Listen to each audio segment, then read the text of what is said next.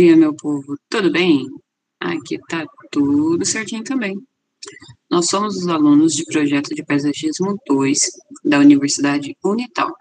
Quem está falando com vocês aqui é a Marcele, do grupo da Patrícia, Débora, Andrew e Paulo. Hoje eu vim para falar com vocês para a gente ter um bate-papo sobre uma música muito legal e engraçada, que remete muito à paisagem urbana. E aí, o que, que vocês acham? Bora lá! É, você sabe me dizer o que seria uma paisagem urbana?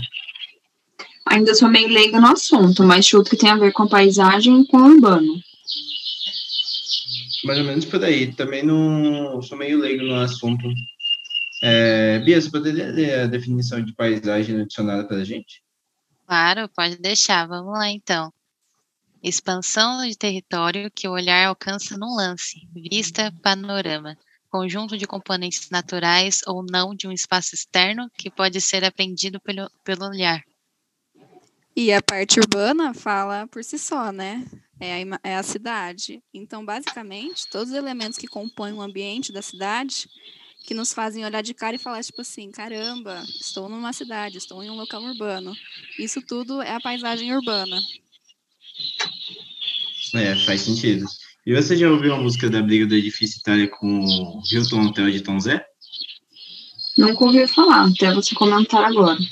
Então pode ficar tranquila, que agora a gente vai bater um papo e você vai entender bem o que eu tô falando. E vai sair daqui desse podcast gostando da música e ainda por cima aprendendo a olhar a cidade com um olhar diferente. Segue a gente então. Vamos colocar um, uh, agora um trechinho da música do Tom Zé, briga, a briga do edifício Itália com o Hilton Hotel. Som na caixa, então.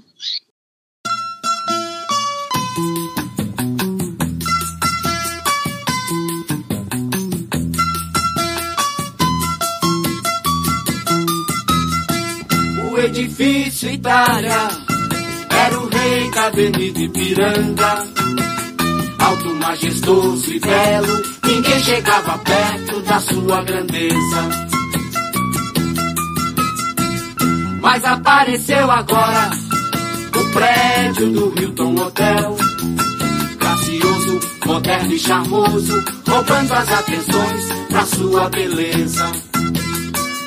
O edifício Itália ficou enciumado e declarou a reportagem de amiga que o Hilton Pra ficar todo branquinho, toma chá de pó de arroz. Só anda na moda, se veste direitinho. E se ele subir de branco, pela consolação, até no cemitério vai fazer assombração. O Hilton logo logo respondeu em cima: A mania de grandeza não te dá vantagem, veja só.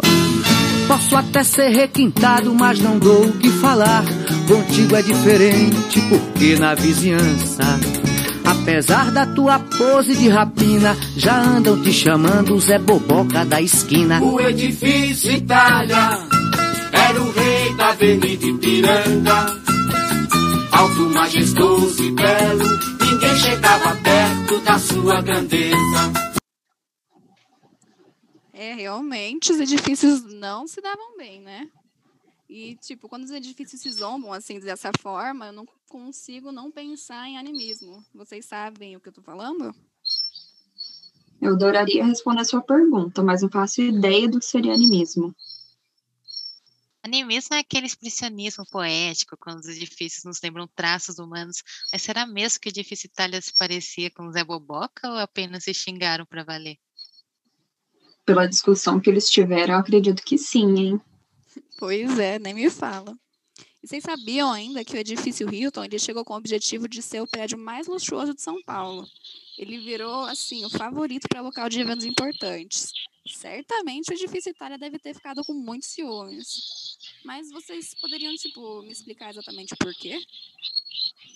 O edifício Itália era o marco principal da Avenida Ipiranga na época, né? E aí ele teve que dividir essa atenção com o Hilton. Talvez pode ser por isso.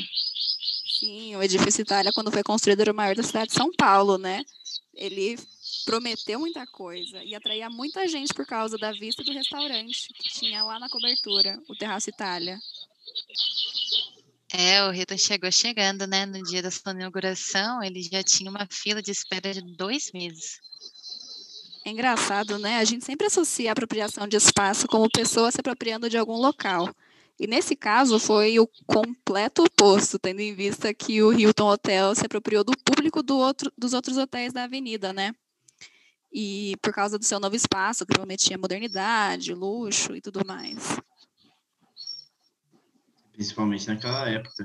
O Hilton era uma franquia mundial de hotéis. Mas o Itália não me pareceu tão animado assim, não. Ah, mas agora a Itália já pode dormir em paz de novo, porque o Hilton Hotel mudou de endereço lá em 2007 e não reside mais na Avenida Ipiranga. Mas e aí, galera? Depois de toda essa discussão, me, diz, me diz aí vocês, quais hotéis vocês escolheriam para se hospedar? Eu escolheria o Hilton, obviamente. Um hotel mais novo e luxuoso, muito mais confortável. Olha, eu adoro, assim, uma coisa com conceito, né? Então, eu acho que eu ia preferir o Edifício Itália. Porque eu não ia negar, assim, sabe? Ficar sentadinha, comendo um almocinho e olhando toda a vista panorâmica da cidade de São Paulo. É tão curioso, né? Como cada pessoa tem uma lente diferente na hora de escolher um lugar para se hospedar, né? Sim. é. E acho que poderíamos é, pontuar também os tipos diferentes de visões que as pessoas podem ter com base no conhecimento de cada um. Um- Uma tem de, é, cada uma tem dada região. Uma pessoa que não faz ideia da importância da Avenida Ipiranga pode passar despercebida por todo o seu trajeto. Já alguém com uma carga de conhecimento um pouco maior, com certeza vai parar para apreciar todos os seus elementos. O edifício Itália, o Copan, o Tribunal de Justiça de São Paulo, que atualmente é, resi é residente do prédio do antigo é, Hilton Hotel. Pois é, falou tudo. É muito engraçado, né? Como a, a percepção está toda relacionada ao que cada um sente, percebe da paisagem. E, tipo, essas relações podem estar associadas às memórias que tiveram, a conhecimentos, igual a gente está tendo agora, troca de experiências e até preferência mesmo de cada um. E aí, o que, que vocês acharam? Que jeito mais poético, hein, de concluir esse assunto. Legal, né? Espero que vocês tenham gostado desse nosso bate-papo. E que logo mais a gente possa voltar aqui para conversar com vocês sobre outros tópicos, ok? Tchau, tchau, beijo, beijo.